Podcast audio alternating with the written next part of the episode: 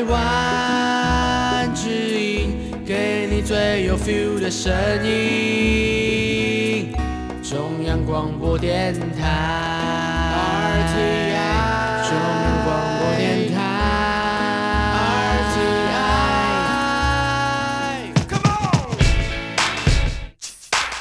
创新生活，用心思考，让我们来给台湾 new 一下。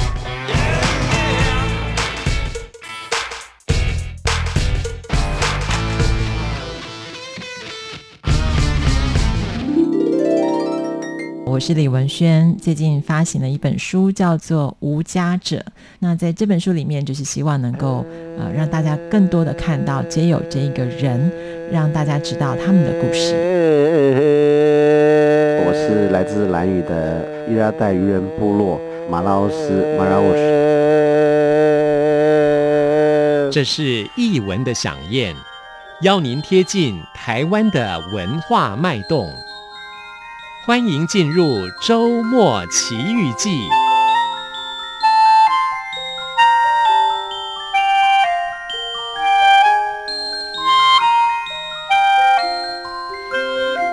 欢迎朋友收听周末奇遇记，我是吴祝玉，在空中陪伴你。这里是中央广播电台台湾之音，今天为大家进行的是音乐的饗宴了。那么，也让此时收听节目的听众朋友，不管在台湾、海外，或者是中国的朋友，了解台湾的文化脉动。而说到台湾知名的指挥家江静波老师，他在公元的一九九八年从国外回到了台湾，创办了乐星之时管弦乐团，乐音乐的乐，兴兴奋的兴，兴起的兴，之时时间的时。致力于提升乐团素质跟观众的鉴赏力，尤其是江静波老师回到台湾之后，专心致力深耕华人精致的音乐，多年来也发表无数两岸作曲家的作品，选择扎根台湾，在台湾的大学长期任教，培育后进，而今年。八月份的时候，江静波老师加入了台湾国乐团，担任音乐总监的工作了。尤其在八月八号，那么他成为了音乐总监之后的第一场指挥，也献给爸爸们，就是在父亲节的时候的演出，而。对于从事西乐研究有这样专业的江静波老师，那么投入了台湾国乐团的指挥的工作，到底又会激荡出什么样的火花呢？在今天的音乐奇遇记，江静波老师将和大家一起分享。尤其是今年是公元二零二零年庚子年，我们可以说到了疫情改变了一切，全球都受到了冲击。人跟人之间相处的方式不一样了，当然，疫情也逼迫我们更严肃地面对从前视而不见的问题。我们运用自然资源的方式对吗？我们是否有跟地球共存？我们的态度又是如何？还有，我们真实的家庭状况，乃至于个人生活的优先顺序，是不是改变了？台湾国乐团在年底的时候，台湾台北时间的十二月十九号。带来了音乐会，主题叫做“破茧重生”。他们就说到了这场音乐会是台湾国乐团向这一场疫情说：“我们已在重生里头得胜，你伤不了我们的音乐的宣言。”在今天的节目，江景波老师也为大家热情的推荐跟介绍他的近段广告之后，就来进行今天的。音乐奇遇记，疫情让我们开始保持社交距离，但是央广永远跟你的心黏在一起。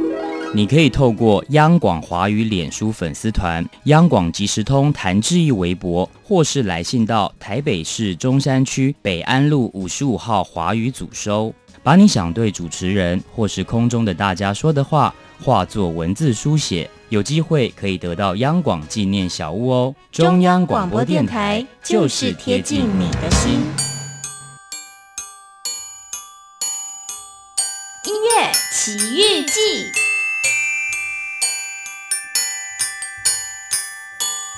各位央广的朋友，大家好，我是江静波。今年八月的时候，我开始和台湾国乐团，嗯，一段新的旅程啊，担任台湾国乐团的音乐总监。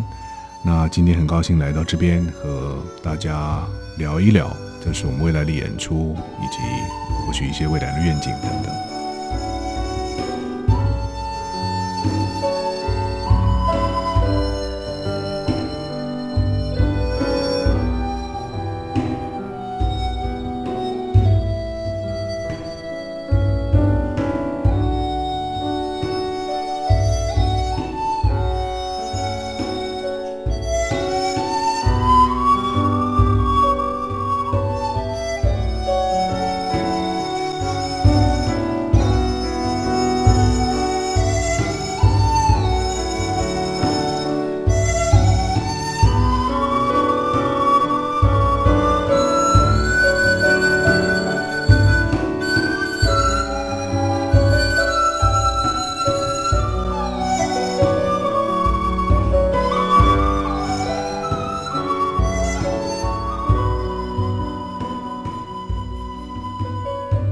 在进行和台湾国乐团的音乐总监江静波老师对谈之前，先安排了这段音乐《晨戏》，早晨的晨戏，夕阳的夕，晨戏，这是笛跟国乐团的合作。很开心，透过今天的节目当中，来到了大家熟知的指挥家江静波老师。我想，此时收听节目的听众朋友，不管在台湾、在海外，还有在中国的朋友，对老师都是相当的熟悉。老师幸会了啊，幸会，幸会，是是。过去我只能在台下看你的表演哦。嗯，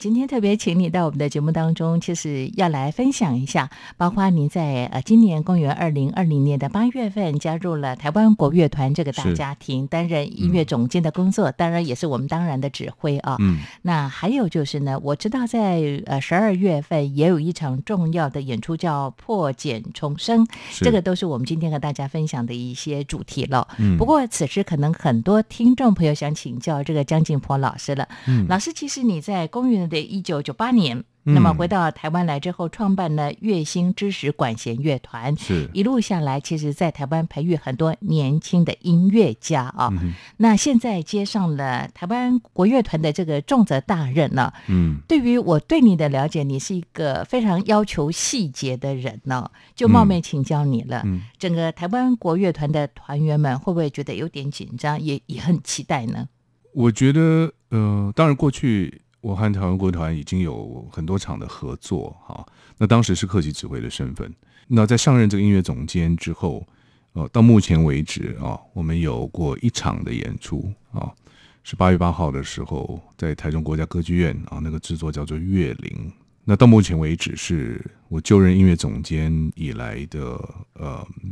的第一场音乐会。那回答你这个问题，就是过去。这个作为客席指挥的时候，和现在成为音乐总监之后，其实对于他的要求是会有有一些差异的。不过我很高兴，就是在简单讲，就是我们的关系改变之后，和 NCO 的关系改变之后，更高的要求的标准之下，其实我在团员的眼中看到的，反而是我觉得几乎可以说是兴奋。或许不是每一个人，但是有很很很大量的。呃，眼神是期待跟兴奋的，因为我觉得音乐家，尤其是呃专业的职业的音乐家啊，当这个就是说他是在一个团队当中，呃，和他人一同进行这个 music making，就是做音乐的这样子的的的事情的时候，他其实是很期待 always can be better，就是可以总是更好。嗯哼，啊，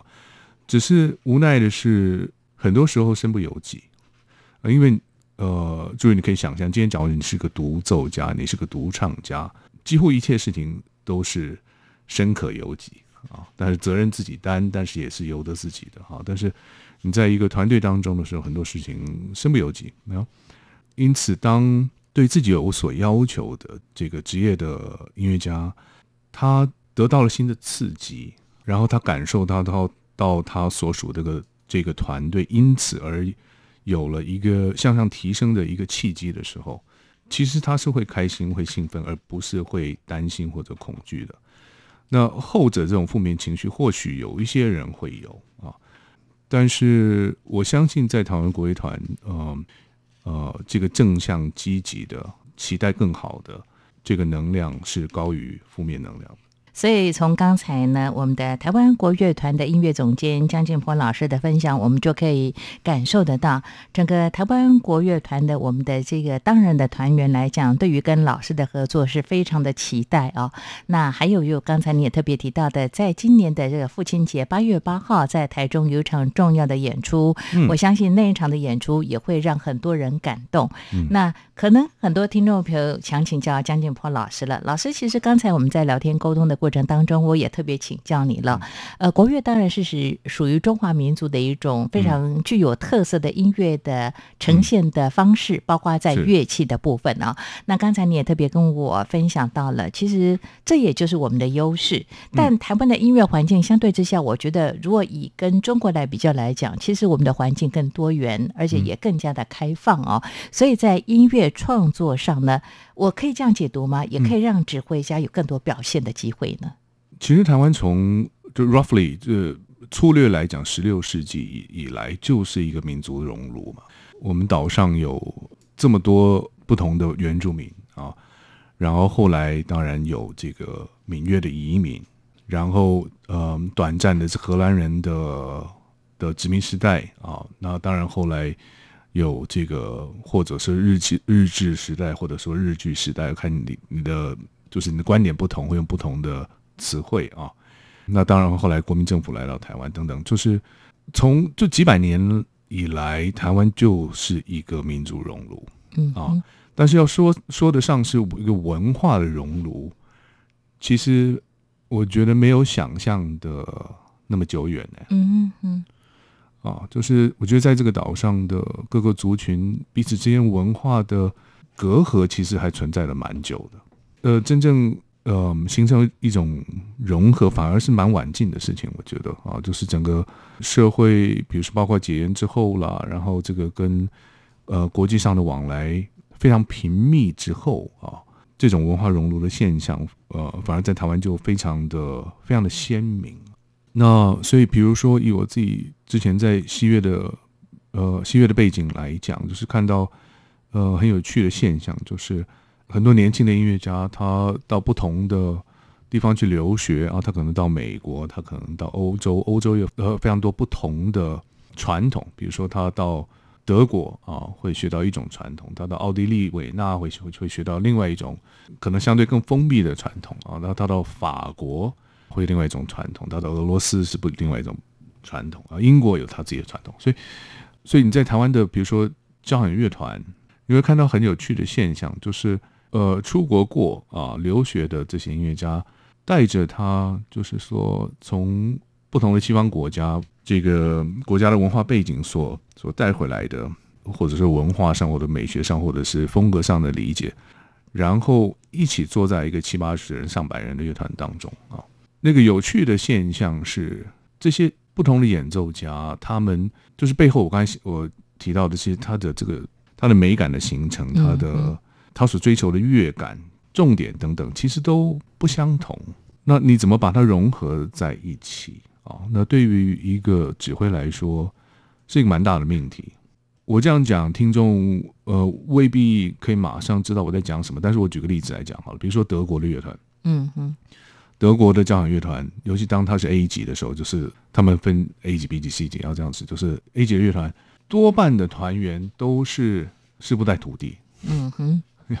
简单讲就是这样，就是说，呃，甚至很残酷的说，你今天想要考进一个德国的 A 级乐团，你你几乎是必然要和其中的老师上过课，而且是上过一段时间。就是说，他呃，可是大家不要误不要误会啊，它不是一个贿贿赂系统，它是一个呃，或许是他们保证这个新进的团员在这个美感上，在这个风格流派的这个诠释处理上，是跟。大伙儿是一致的。啊，熟悉。熟悉呀，所以德国的 A 级的乐团来讲，这个这样子的现象存在非常久，所以它可以几乎是很嗯、呃、这个标准流程化的保障团员们的这个在风格处理上是的想法是基本上是一致的。可是那我们再回来看，比如说在台湾，我刚才提到的有从留留有留美的，有留日本的，有留德国的，有留维纳的，有法国的、英国的、俄罗斯的，风格背景是完全完全不同。是，所以对于一个指挥来讲，事实上那个挑战是更大的，就是说。因为一个指挥他的工作绝对不是只是让乐团能够演奏在一起，然后大家整齐划一啊，然后这个大小声做的很一致，不是只有这样而已，是是远超过这些事情的。好，那我们回过头来看，呃，比如说国乐团好了，国乐团又是一个更有趣的载体，我觉得啊，因为它形成一个乐种啊，我们都知道是一个非常非常晚近的事情嘛，哈。就所谓的所谓的国乐交响化，那当然这个这个名词对不同的人听在耳耳里也有不同的感受哈。呃，我也认识很多人对国国乐交响化是有一些意见的，但是我觉得像主持人刚才提的，就说在在台湾啊，这种文化实验性啊，跟对于传统的一种比较开放的的态度啊，就是造就了，比如说像台湾国乐团非常勇于去。去尝试各种不同的可能性啊，就是说，呃，我们完全不限定一个所谓的国国乐团，它必须或者只能或者应该主要演奏什么样的曲目，嗯嗯啊，我们完全没有，我们是非常非常开放的啊，所以我们做各式各样的尝试，各式各样的跨界。那但是我觉得也同样重要，那我觉得台湾国乐团，呃，这个部分的分际。呃，在我进来之前，我觉得都守得非常好的，就是说，在这各式各样，就是各种的跨界、各种的实验的部分啊，呃，是有拿捏很好的这个艺术上的判断。嗯哼，啊，因为我觉得我们在台湾，呃，其实也看过，或许可以说太多的为了不一样而不一样的尝试，哈，或者会为了和别人不一样。而做的这个哗众取宠的事情，在表演艺术界其实非常常见。嗯哼，啊，那其实那那样子的演出，那样子的呈现，我相信就是主席视者也很快就会发现，那不是一个长久之道了。因为你能够累积的观众跟听众恐怕是有限的，因为大家你没有没有两三次就会被看破手脚嘛，就是你只是一种年轻人讲的为搞怪而搞怪。嗯哼。那我觉得 NCO 这这块到目前都是拿捏很好。那呃，我们在未来也也会持续往这个方向哈。当然，我自己作为就是呃台湾国乐团空缺了几年之后的新任的音乐总监，势必也会有一些我主观的的想法啊。那在到目前为止和这个呃整个团队沟通啊，以及这个。共同破化的过程，我觉得是很乐观的，大家的想法没有抵触的地方。是。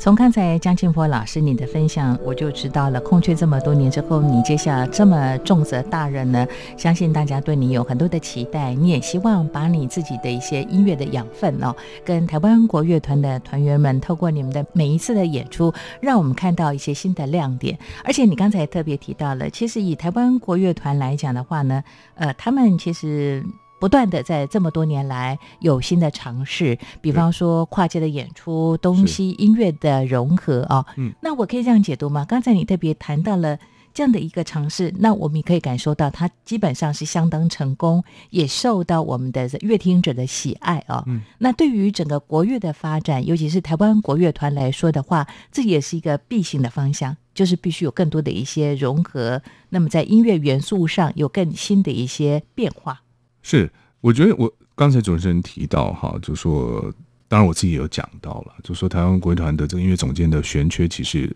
好好多年嘛，哈。嗯哼，你好勇敢呢。我不勇敢，我我觉得是，我觉得是乐团勇敢，我觉得是团员勇敢，我觉得是评审勇敢。所以我觉得也要借这个机会机会，谢谢评审们，哈，也谢谢我们的团员们，就是说敢把这样一个重责大任交给一个西乐背景的人。很难得，真的。那我觉得这个在台湾也只有在台湾会发生。嗯哼，啊，因为你知道文人相亲嘛，这是一个非常呃非常现实的的的状况。但是，竟然在台湾啊，会让愿意让一个西乐背景的人来担任一个国乐这个乐种这么重要的职务，我觉得不管不管是评审或者是我们的团员们，因为他们有投票哈，我觉得都是非常让我觉得感动。我在想，应该大家对你有很多的期待，对不对？因为就好像您刚才特别提到的，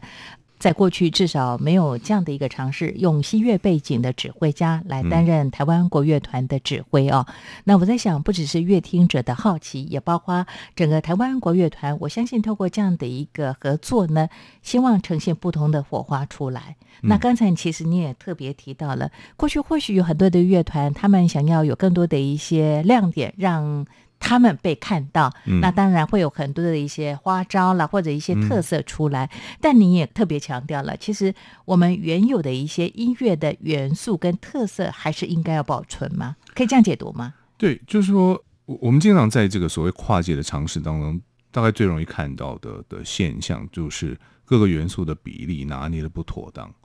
以至于呃，你这个乐种啊，或就是你这个艺术的。载体原本的的的价值是被你拉进来这些其他的元素反而抹杀掉，或者是践踏掉了。嗯哼，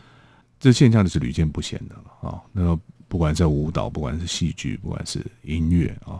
音乐或许是最常见的。嗯，我看过太多的跨界的音乐表演，就是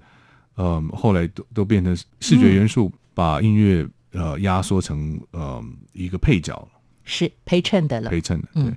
我想在以我自己来讲，我我会非常在这个部分做做把关了。啊，就是说，当然它不是一个本位主义，不是说我们今天是一个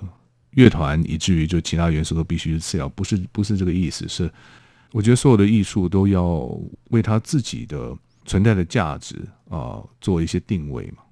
呃，就这个出发点来讲，我觉得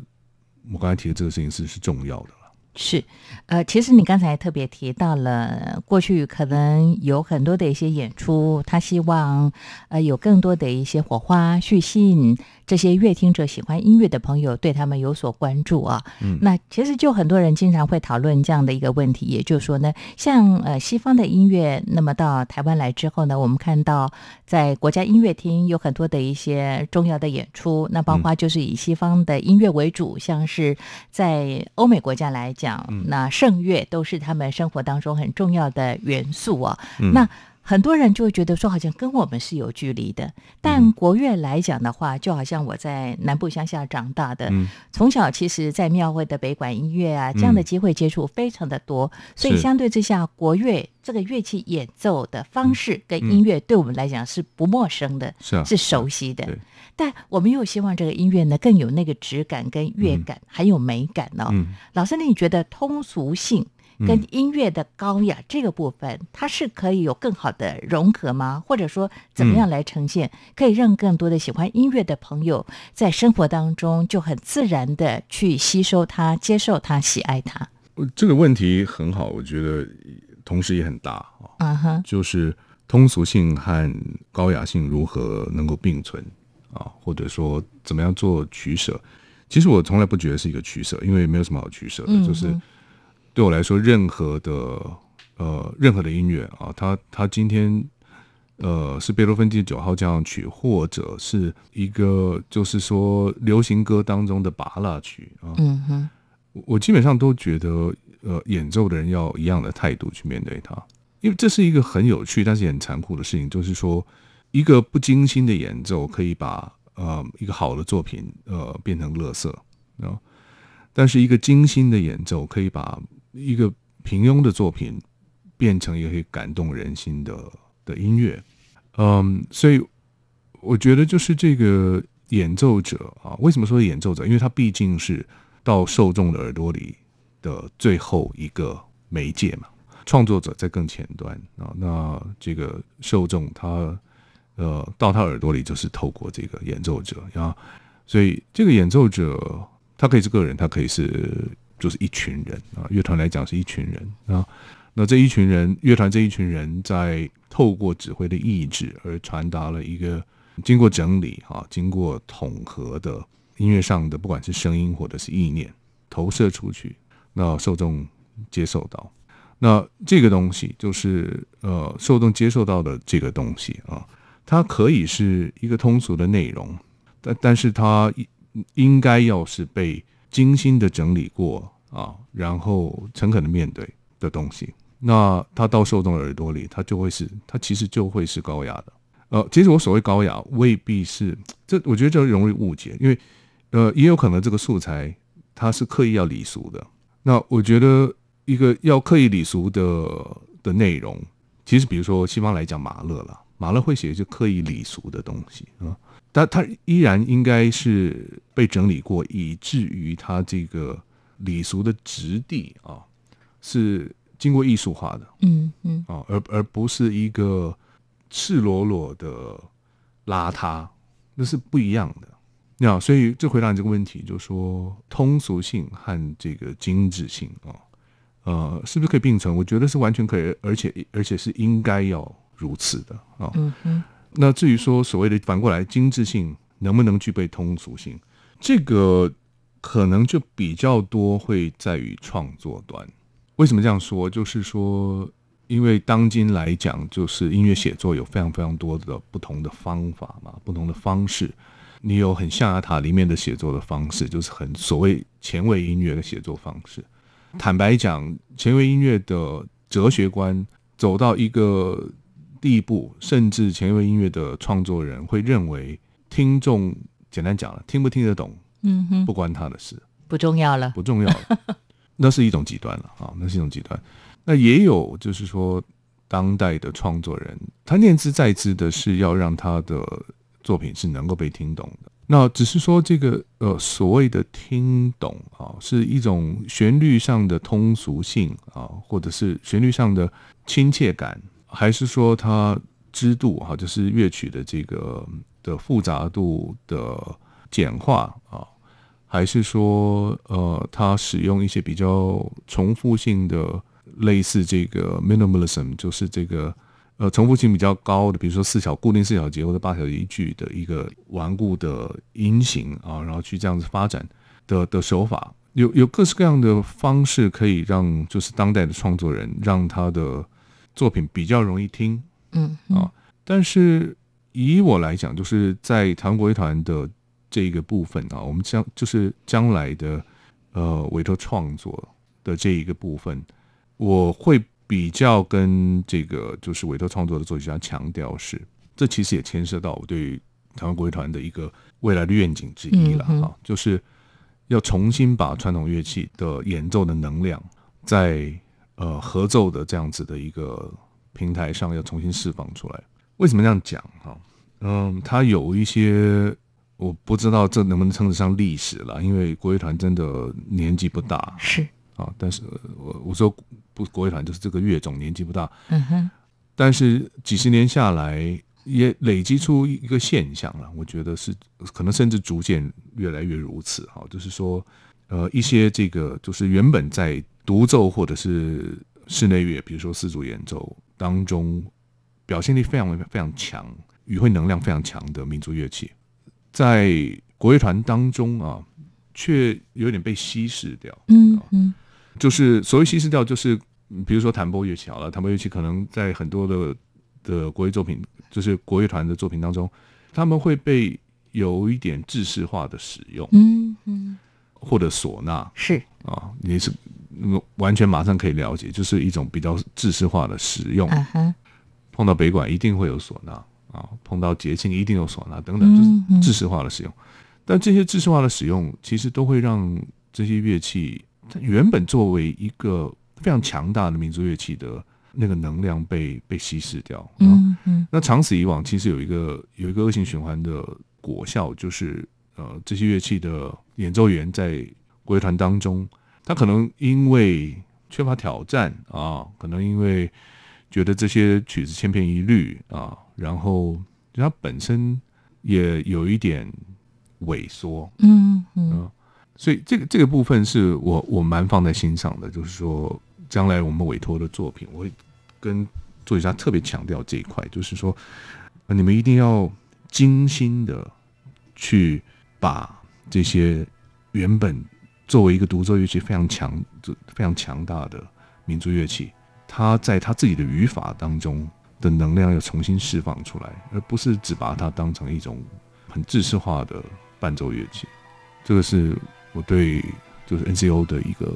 的未来的其中一个蛮重要的愿景。好，那么说到这里，我们就先休息一下，来进段音乐。为大家所安排的是台湾国乐团在呃今年那么十二月十九号会举办的音乐会当中演出的曲目，这是台湾知名的音乐家姜文也的作品《台湾舞曲》，一起来欣赏。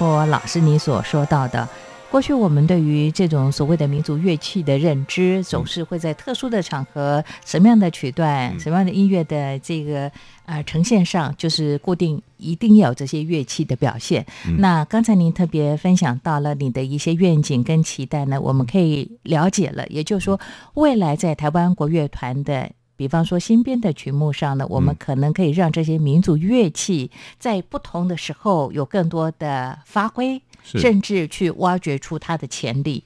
我想这很重要，不要再是很僵化的去拘束在他原本我们对他的认知哦。是。那刚才你特别提到，其实像这个所谓的通俗音乐，它是比较大众化。嗯。那么精致的高雅的音乐，它是比较小众。嗯。那确实有一些比较前卫的音乐家，他们的创作可能会比较想要，你也不能说他是炫技。嗯。他想表达他对音乐的理解哦。嗯。但呃，我可以这样解读吗？也就是说呢，他不会是。一分为二的必然的情形，它是可以做更多的融合，嗯、但是我们其实也可以让新的音乐家在创作的过程当中，可以更贴近一点点的通俗化呢。嗯、因为我我经常记得在学校求学的阶段呢，我们的老师，我到音乐系去旁听，他们就说到，希望可以做到音乐生活化、生活音乐化啊。那我想这也是啊、呃，台湾在不同的音乐的风格呈现上最大的优势。嗯、我们希望生活当中各种音乐，嗯、你随时都有。机会去欣赏或者是参与，像进到音乐厅来欣赏。是啊，就是啊，多好。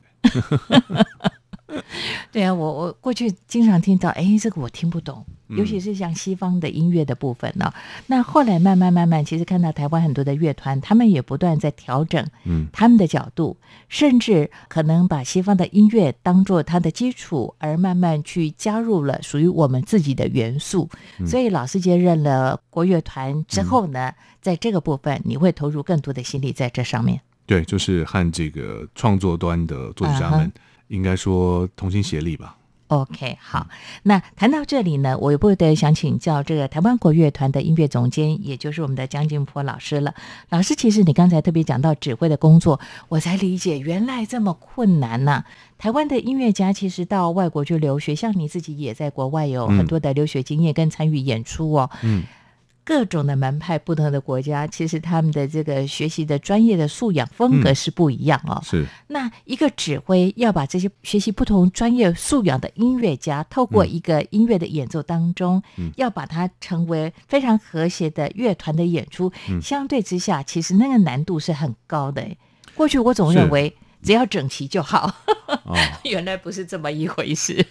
呃，我我我我甚至还比较特别一点，就是我我都觉得那机械化的整齐，嗯，不是我最在意的事，没有情绪了，对不对？嗯哼，我觉得更重更重要的是是意念的一致啊，是是美感 sonority 就声响。这个词很难找，因为它不必然是融合性，因为融合我们会会会会感觉就是要听起来很和谐一致，但是不是这么单纯啊，就是说。有些时候，那个跟作品有关哈。有些时候，好理想的融合是有一些冲突在里面的，是有一些摩擦力在里头的。否则，这个逻辑很简单嘛，就那就呃，那所有的所谓的好听的的音乐听起来都是舒服的，都是温和的，都是圆融的。可事实上不是如此嘛。嗯哼啊，对，那很多好玩的事情了。所以可以慢慢的玩。对，可以。好好的来探索，嗯哼、uh，huh, 对。是，呃，老师在八月八号的这个父亲节的演出是跟台湾国乐团的，你成为我们的这个音乐总监的第一场演出，是，是，OK，好，那刚才我们也特别预告了，在十二月十九号还有另外一场很大型的演出。这个曲目的部分呢，就诚如刚才呢，江建波老师你特别提到的，涵盖了很多台湾，不管是过去的音乐家，包括比较年轻的音乐家的创作的部分呢。这个有时间我们再慢慢的跟大家来做一些推荐呢。那接续下来，我就想请教江静波老师了。老师，您对于台湾整个音乐环境的观察来讲的话啊，你从一九九八年回来之后，嗯、除了刚才我们特别提到的啊，创办了月星之时管弦乐团之后，你也投入很多的时间在教学的工作部分，嗯、包括像在呃东吴大学长期的任教啊，嗯、培育台湾的音乐家。这二十年我们的进步，嗯，您觉得够吗？我们的调整的脚步这个部分，培育的人才的工作做的扎实吗？那当然永远是觉得不够的啊！哈，永远觉得不够。呃，即便客观事实，客观事实来讲，乐心之时的努力应该是有目共睹啊。就是比比如说台湾的几个这个呃职业的交响乐团，不管 NSO，然后 NTSO 就是国台交，呃，或者是长荣啊啊，或者是高师交，嗯哼，就是过去这十几二十年来新进的团员，就是考进去啊，然后经过这个。试用期啊，然后呃，通过试用期，然后成为正式团员，其实远超过半数啊，嗯，都是在月薪支持的青年团得到训练过的。去年算了一个数字，呃，将近有五十位啊，就是月薪青年团的，就是被这些呃上述的这些台湾的职业的交响乐团吸纳成为他们自己的正式团员。是，所以这这数字是非常庞大的，嗯，所以这是客观事实。但是即便如此，我都觉得还是有焦虑感啊啊！这个焦虑感其实比较来自于整个大环境的价值观的改变了。那很多父母，那现在其实也不止父母，就是年轻人他自己自己看到，就是仿佛这个呃艺术音乐哈，这个艺术音乐就是不只限于西方古典音乐，也包括我们的国乐。所谓的艺术音乐的这个，你知道 “quote and quote” 就是刮胡这个所谓的出路，好像不是那么 promising 啊，不是那么具有乐观或吸引力嘛？对对，对，没有没有，不是那么具有稳妥性。所以各个学校都是吧？啊，就是我跟太多朋友聊过了，就是大家普遍的，当然有些人是感慨，有些人是焦虑，有些人是。嗯嗤之以鼻，要甚至哦，就是觉得啊，怎么好像程度越来越不好这样子啊？就是新进的学生，那就这个部分来讲，我我觉得这是大环境。啊，而且这个大环境我们要 fight against，就是我们要要对抗的，其实还蛮恐怖的，因为除了台湾这个地方的价值观之外，还有网络媒体，嗯嗯。啊，很多年轻人呃，年轻学生。他从小就看很多网络媒体的讯息，比如说 YouTube 上，你可以看到任何的大师的表演，你可以让可以可以看到非常多呃，即便未必是全数的前卫的展演的方式。那很多年轻人就觉得自己见过世面，可是事实上是就是眼高手低的比比皆是，这是一个这是一个危险无比的事情啊、呃！你可以想象，假如假如他们到了大学啊、呃，仍然是这样的状态。你再去提点他，其实以他自己的人生进程来讲，已经有点太晚了。嗯嗯，你明白我意思吗？就是对对，我我我其实有很还蛮不少的时间是劝音乐系的学生转行，因为我我看到 我看到他在这行是没有希望的。是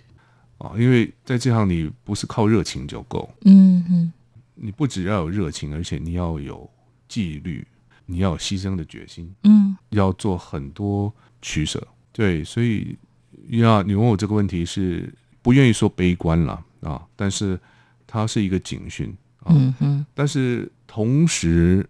这个现象有应该说这个现象已经变成精英化了，就是说台湾培养出来的这个在艺术音乐方面的人才啊，精英化的现象同时也是越来越明显，就是说少数的一些独奏乐器的。年轻人的表现在国际上是非常非常耀眼，嗯哼，但是我们必须认清，这是这些都是个案，嗯哼啊。以我自己的角色来讲，我必须比较注意通案的发展，而通案的发展是是会让我以及我相信很多和我在类似岗位上的人不得不忧心。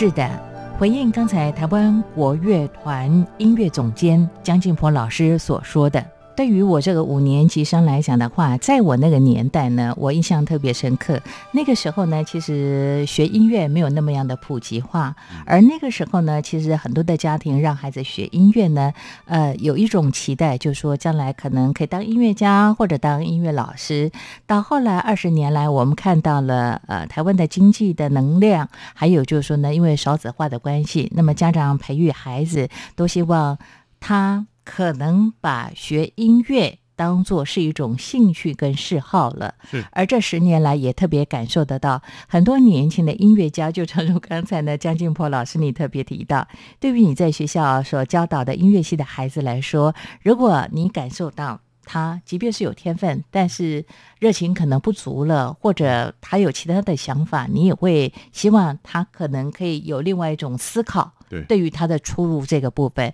所以我想这也很清楚的去呈现出了台湾目前整个的音乐的教育的环境了。不只是要有热情，不只是要有天分，还要能有一定的牺牲取舍，这件事情很重要。没错。OK，所以老师持续走这条路也是下了很大的决心。我我很幸运，我是乐此不疲啦。是，我想你的热情支撑了你的能量，对，很自然的支撑了吧？我想，是是是。好，我们当然更希望呢，透过台湾国乐团呢，有江静波老师担任音乐总监的工作，把你自己在西乐方面的一些非常优秀的表现，那么呃，也透过您的经验，让台湾国乐团它可以有一种蜕变。有一种新的面貌出来啊，嗯，就好像刚才我特别跟江静波老师报告，过去欣赏台湾国乐团的演出，除了看到他们跨界的合作相当成功之外呢，我们也看到了西方乐器的加入之后，它其实它的元素更多元，变化更大，甚至说它。更能吸引我们喜欢音乐的朋友进到音乐厅来欣赏。嗯、最后来，呃，稍微跟大家简单的推荐一下，十二、啊、月十九号由江建波老师指挥的这场演出叫《破茧重生》。是，我想这也代表所有不管是喜欢音乐的朋友，包括台湾国乐团江建波老师，嗯、还有呃所有在台湾的民众来讲，一种共同的心声。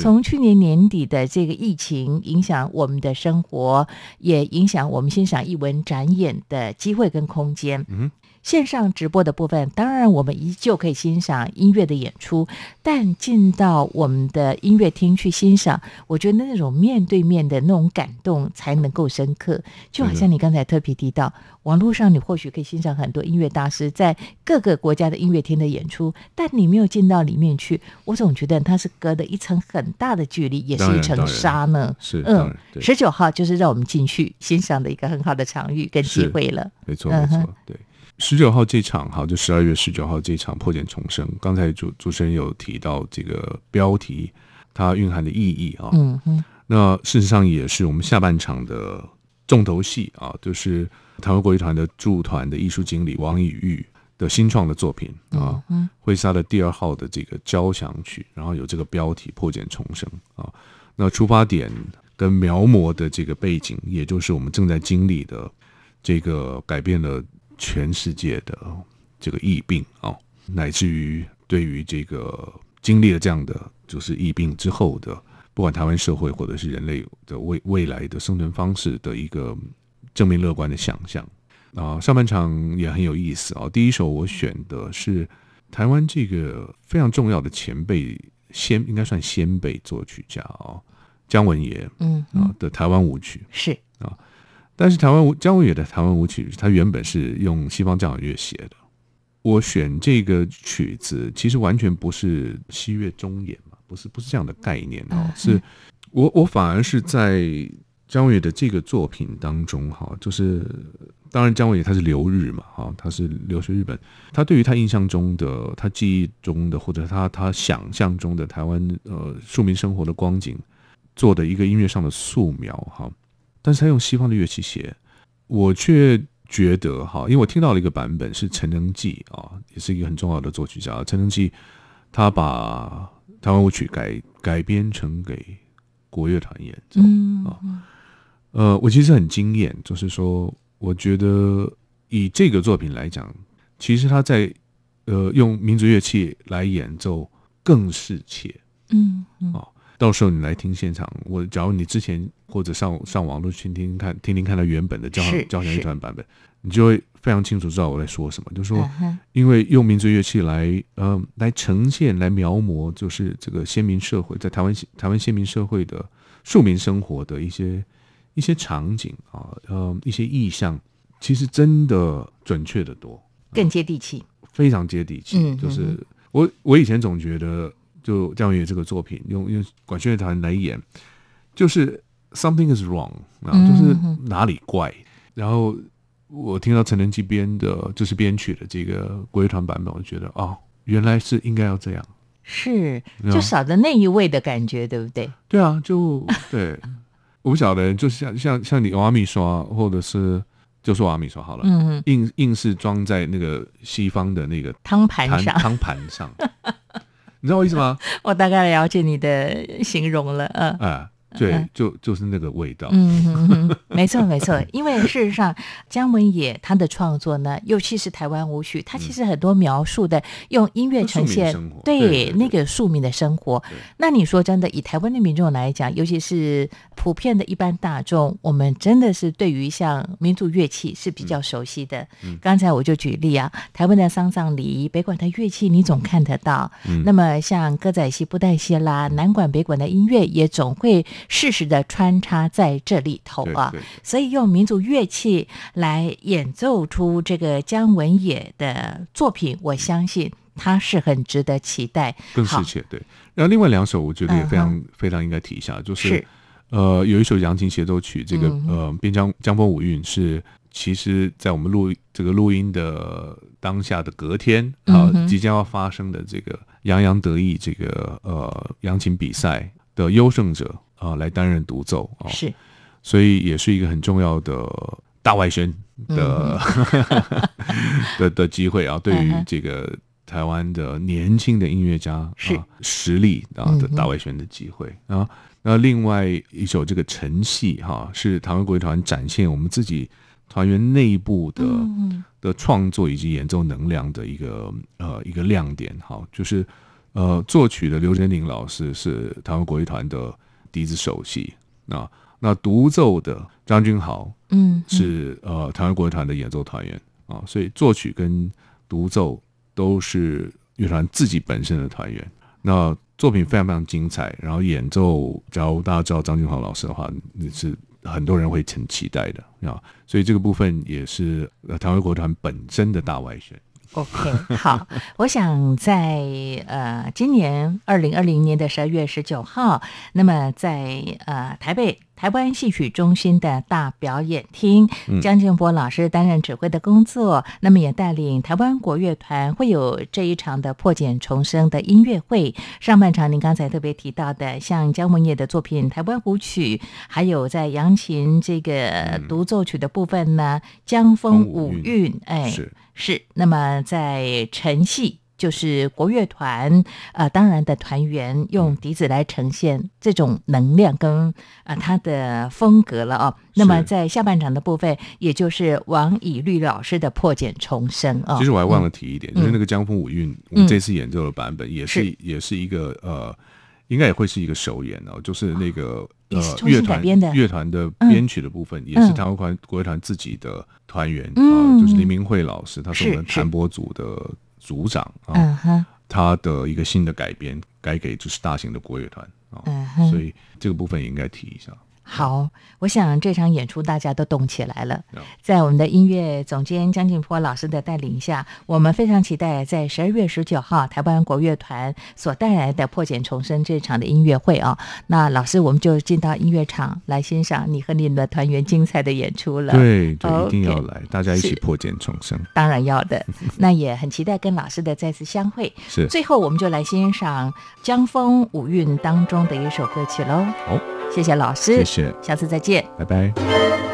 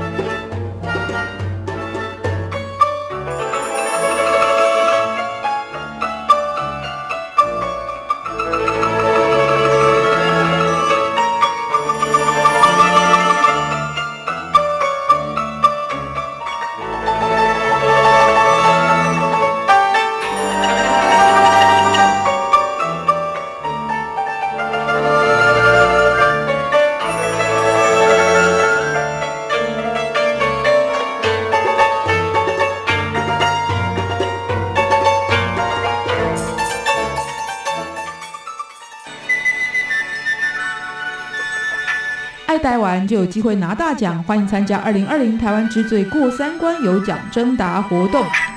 这是今年度与台湾有约系列节目，包含台湾红不让、台湾逆一下、流金风华、两岸我的家、两岸法律信箱联合推出的双喜系列活动。第一喜有奖征答，只要在八月二十四号到九月二十四号为止，能答题过三关，就有机会获得包含品牌手表、饰品、耳机以及台湾文创礼盒在内的超值礼品。第二喜现场扣印拿大奖，九月十四号周一晚上七点，一个小时当中扣印到节目，就有机会可以获得多样化的台北故宫精美礼品。一起努力过三关，与台湾有约，带您深入认识台湾。